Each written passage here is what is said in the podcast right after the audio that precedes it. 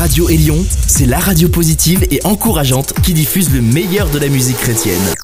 Élion, la radio qui a boosté ta journée. Bonjour, bonjour. Je suis heureuse de vous retrouver une fois de plus pour la pensée à méditer.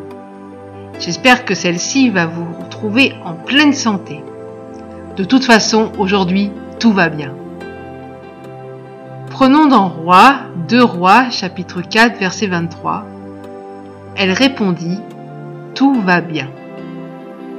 Cette réponse est peut-être la plus belle déclaration de foi que nous puissions trouver dans la parole de Dieu. La femme qui l'a prononcée était une sunamite, stérile, mais pour qui le prophète Élisée avait prophétisé la naissance d'un enfant.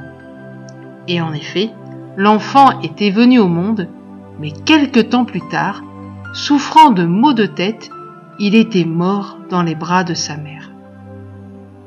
Quand son mari demanda le pourquoi de son désir précipité d'aller voir le prophète, elle lui fit cette déclaration. Tout va bien. Son enfant était mort, étendu sur un lit. Elle devait avoir le cœur en morceaux. Mais au lieu de considérer ce que ses yeux et ses sens pouvaient constater, loin de sombrer dans le désespoir et la panique, elle affirma sa foi. Et j'imagine qu'elle pensait que Dieu pouvait renverser la situation, aussi dramatique soit-elle, à travers son serviteur Élisée. Quel est le constat que nos yeux, nos sens et notre logique font sur notre vie aujourd'hui? Cette réalité nous pousse-t-elle à dire tout va mal Si nous nous en tenons à ces seuls facteurs, cela semble vrai. Parfois, tout nous semble définitivement mort, perdu et irrémédiable. La foi, quant à elle, a un tout autre regard car elle ne se laisse pas arrêter par ce premier constat. Elle garde les yeux ouverts sur les réalités spirituelles, et notamment celle-ci. Dieu est sur son trône. Il règne, et il est capable de remédier à l'irrémédiable. La tsunamite ne ment pas quand elle dit tout va bien.